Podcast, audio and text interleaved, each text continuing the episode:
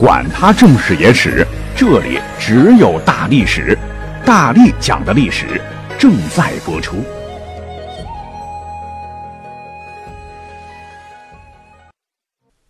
大家好，我是大力丸。那么上周我空降咱们的 VIP 群，其实加入咱们的大历史的 VIP 群很简单，就是微信搜索 D A L I S H I 幺零幺二零二二都可以嘛哈，其实就是大历史的英文拼写嘛。有一位来自永康的朋友啊，呃，ID 很怪，叫做躺尸。他说：“大力丸，古代有很多地名没了，或者是变迁了，能不能跟我们说说古代地名的变迁的故事呢？”还有一位来自临汾，唤作信山的听友说：“能不能讲讲他们临汾？”好，那么今天呢，我们就来好好的扒一扒，哎，用一两期的节目吧，来讲一讲有关于古代地名的节目，来奉献给大家伙。无独有偶，那么最近呢，我就看到了一篇有关于古代地名的文章，我可以分享给大家哈。这个题目也起得非常好，叫《那些消失的绝美地名》，每一个都活在古诗词里。意思就是他文中所说的那些地名好像都死了哈。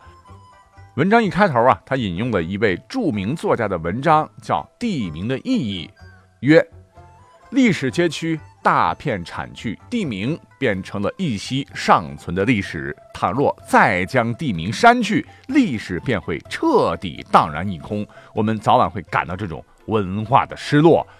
呃，于是乎呢，这个文章又再次撩拨我们的情绪啊，说我们一定要记得来时路啊，不忘梦归处。因为每一个人呢，都有自己的根之所系处，每一个老地名也都藏着一段历史的回声。说实话啊，看到这儿，我觉得这个文章写的还是不错的哈。关于这段作者的描述，我是比较赞成的。但是后头呢，这篇文章的作者画风又一转，写道：“说遗憾的是，这种失落呢，已逐渐成为现实。当很多古地名被掩埋在时光的尘土中，啊，你是哪里人这个问题，我们已经无法清楚的作答时。”只能从流传的古诗词里啊找到他们的身影，真是可悲可叹。接着，作者开始举例子了啊，比方说什么“一生痴绝处，无梦到徽州”的徽州啊，作者文笔很好。他说，一提到徽州，你心里的徽州是什么样子呢？粉墙黛瓦，高低错落的马头墙，处处流水到人家。点了点儿啊，它是汤显祖的一生痴绝处，也是无数人魂牵梦绕的地方。而且这里呢，孕育出了独特的徽州文化、徽派建筑、徽商、徽菜、徽剧。而徽州这个名字早已深深的与这方水土融合。不过，在一九八七年，徽州更名为黄山。黄山其实也很好。奇松怪石云海，但终不及徽州二字啊，优雅有底蕴。更名后，我们的徽州记忆、徽州情节将从何处寻呢？哎呀，感慨一番之后呢，我们这作者啊，又举了个例子。他说：“君不见，曾经那长安一片月，万户捣衣声啊。”这里边的长安意为长治久安。那么提到长安呢？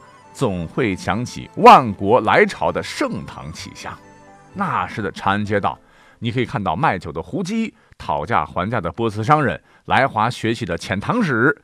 长安是接受八方来朝，他有足够的自信，从不担心被外来文明淹没。东有长安，西有罗马，长安和罗马一东一西啊，代表了东西方文化的最高成就。而今天，罗马之名尚在，而长安呢，已被西安之名取代。虽然已在导航中消失，但长安这个名字将永远的存在于中国人的心头，化作一场关于盛唐的梦。哎，我的天，这个作者的文笔确实不错哈，让我读起来的时候百转千回的感觉。还没完啊，作者下面又举例了，他又写到说，有诗曰：“啊，那首千古佳作哈，是姑苏城外寒山寺啊，夜半钟声到客船。说一个秋天的夜晚。”张继亳州姑苏城外的枫桥下，落地的他心情沮丧，月落乌啼更添凄凉，满天清霜又增寒意。面对着江边隐约的枫树，江中闪烁的渔火，作者是难以入眠。这时，城外的寒山寺传来钟声，声声撞入心坎里，他是有感而发，随口吟出：“月落乌啼霜满天，江枫渔火对愁眠。姑苏城外寒山寺，夜半钟声到客船。”而如今的姑苏呢，已经变成了苏州。苏州也很美，却不及姑苏啊，意味深长啊。那后头作者又写啊，行了，啊很多听友可能着急了，你有完没完呐？啊，你能不能一气读完呢？其实呢，这篇文章总体写的是不错的啊，呃，写的很长，文字很优美，确确实实呢。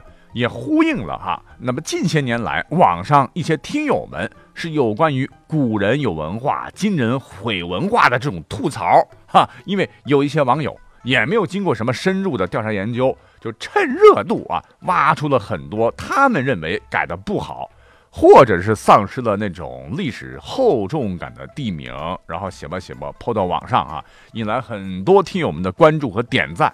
那除了刚才那篇文章当中所写的一些地名哈，网上的帖子还有很多，呃，比方说古代叫应城吧，现在哎改成了平顶山，哎，古代叫怀州，现在竟然叫焦作；古代叫颍川，现在竟然叫登封；古代叫归德，现在竟然叫商丘；古代叫汝南，现在竟然叫驻马店，还有什么泸州啊，多好的名字，竟然改成了合肥。兰陵对吧？现在竟然叫枣庄啊，等等等等，啊，好像说的呃都是改的令人心寒的地名啊，让古人哭哭啊，说多了都是泪。其实呢，还有很多网友们特别有才啊，就顺着这个思路编了一些段子啊。那么现在看起来真是让人捧腹啊啊！比方说是如果在三国时期的话，因为袁绍呢他是汝南人呐。他要自我介绍的话，搁以前的话，一定会是“吾乃汝南袁家公子袁绍是也”啊。如果换成现在的地名，我们试想一下，袁绍这一张嘴，“吾乃驻马店袁家公子袁绍”，哼，这个威武之气荡然无存的啦。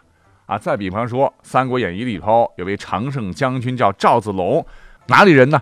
常山人呐，啊，一提起来就是我乃常山赵子龙是也呀，威风凛凛。哎，如果按照被改的这个地名，哎呦，那就滑稽了哈。对啊，来者何人？我乃石家庄赵子龙是也啊，哈哈，顿时感觉气势不由自主的就少了一大截。那么还有其他一些个英雄人物就更有喜感了，比方说包头吕布马中赤兔，保定王叔刘玄德。还有那个熟悉的，要改成枣庄王入阵曲，还有宝鸡西伯侯姬发云云，就是你把以前的那个古老的地名拿到啊，好像换成现在的，这么一念出来哈，别说古人会哭啊，我就觉得 我都要哭啊，就是被笑哭的。反正吧，我不知道我在念这些地名的时候你是啥感觉哈。如果你也赞同啊，觉得这些地名啊，这改的确实是太乡土了啊，太没有文化了。那如果你是这么想的话，对不起，我明确的告诉你啊，下面才是我们节目的重点啊，因为你很可能被我刚才说的那些帖子的内容给蒙了。为啥呢？我们就一个个来说。我们就先来讲刚才讲到的啊，如今还在热议的黄山市好了，大家都说啊，你看啊，以前的徽州这个名字文化历史含量多高，多有韵味。实际上哈，从现在来讲，客观来说，黄山作为我国最著名的山峦之一，历朝历代也没有少受历代文人们的歌颂啊，被誉为“五岳归来不看山呐，黄山归来不看岳”，用黄山做地名。文化底蕴绝对是镇得住的。那么，另外很多支持改名的朋友们，可能只是知其一不知其二啊。那么，我们去看看现在的黄山市与当年古代的徽州府，我们两个一对比，你会发现，时过境迁，已经不是一回事儿了啊。因为据考证，旧时的徽州府的六县，其中的绩溪县，你知道现在属于哪个城市吗？不属于黄山市啊，属于。宣城市，而婺源现在呢，属于江西省，也不再属于徽州了。而现在咱们都熟悉的黄山所在的黄山市啊，原名叫做太平县。古时候呢，这里其实根本就不属于徽州府的属地，而是另外一个古代行政区的化名，唤作宁国府啊。所以从历史发展和地理地域的这样的一个角度，简单来说，现在的黄山市应当复名徽州，显然是不能成立的。那么徽州说完，开头说的长安呢？啊，因为很多听友觉得比西安。啊，虽然说西安也念的还好吧，但感觉总是没有长安好啊。你看长安之名啊，人家来自于汉朝。那么汉朝成立不久呢，汉高祖就在此设置长安县。长安作为全国的政治、经济、文化中心，长达一千多年啊，中国历史最强盛的朝代均是从这里走向世界的。自丝绸之路开通之后呢，这里一举成为了华夏文明的中心。是当时世界上规模最大的国际性大都市，与罗马并称啊！哎，凭啥现在你们要把好好的长安改为西安呢？我们不服！哎，我们要赶回来啊！那有些网友吧，他们针对的对象好像就是咱们现在负责改名字的领导或者某部门啊。其实他们殊不知，西安这个名字它压根儿就不是我们现代人给起的，因为最早它出现在明代。那么话说呢？当年，在明太祖洪武二年，徐达进军凤岩路啊，改凤元路为西安府。凤元路其实就是元朝的行政区域的名称。从元朝的凤元路，我们一直在往前追溯，从秦朝开始，西安这个地名啊，就经历过汉朝的京兆尹、唐宋时期的京兆府、元朝时期的凤元路、明清时期的西安府。你看看。冤有头，债有主啊！这个个别一些个什么还我长安的网友们，你们确实需要去穿越一下，找一下古人了哈。最早得找到朱元璋去讨个公道啊！为什么你们要把这个长安给我改成西？哎，等等，就算找到古人，听你这么一说，古人可能也是一脸懵逼啊！啊，西安改长安，跟我们有什么关系？为什么呢？因为历史上的西安的地名啊。并不是长安改来的，为什么老拿长安来说事儿呢？因为自古以来，长安呢作为地名是一直存在的，压根儿就没有谁替换了谁的问题。如果各位不信的话，哈，呃，咱们可以去找找地图看看，因为西安市是地级市嘛，它所管辖的一个县级市就叫做长安。那么据考证，西安和长安呢？从明朝开始就是同时存在的两个地名，它俩就是并行关系。西安是长安的上级，长安是西安的下级，到现在依然如是如此啊。所以可以这么理解，长安呢还是长安呐，只不过长安变小了许多，又多出个西安而已啊。同样的，刚才说到了哈，大名鼎鼎的姑苏呢。你看那诗写的真的好啊！姑苏城外寒山寺，半夜钟声到客船，多有诗韵呐。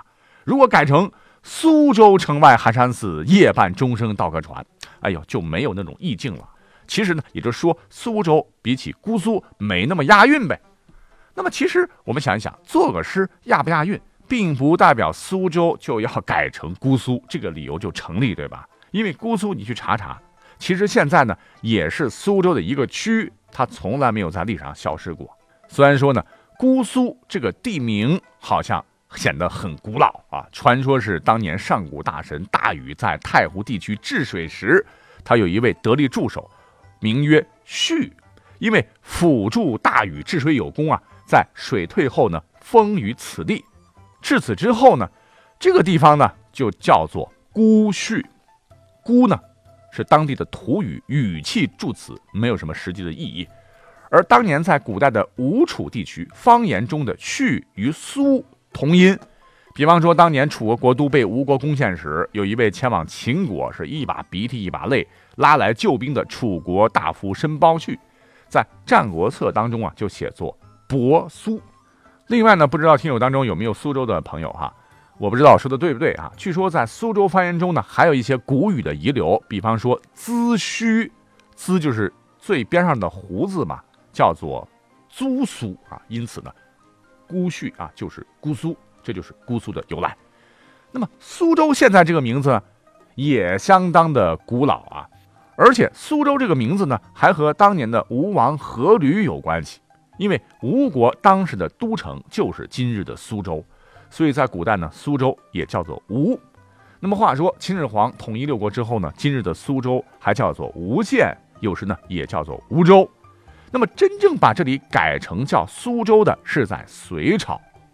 那为什么改名叫苏州呢？主要是苏州旁边有座山，当年叫做姑苏山。那么山为什么叫姑苏山呢？就是因为当年吴王阖闾在这座山上建了一座姑苏台。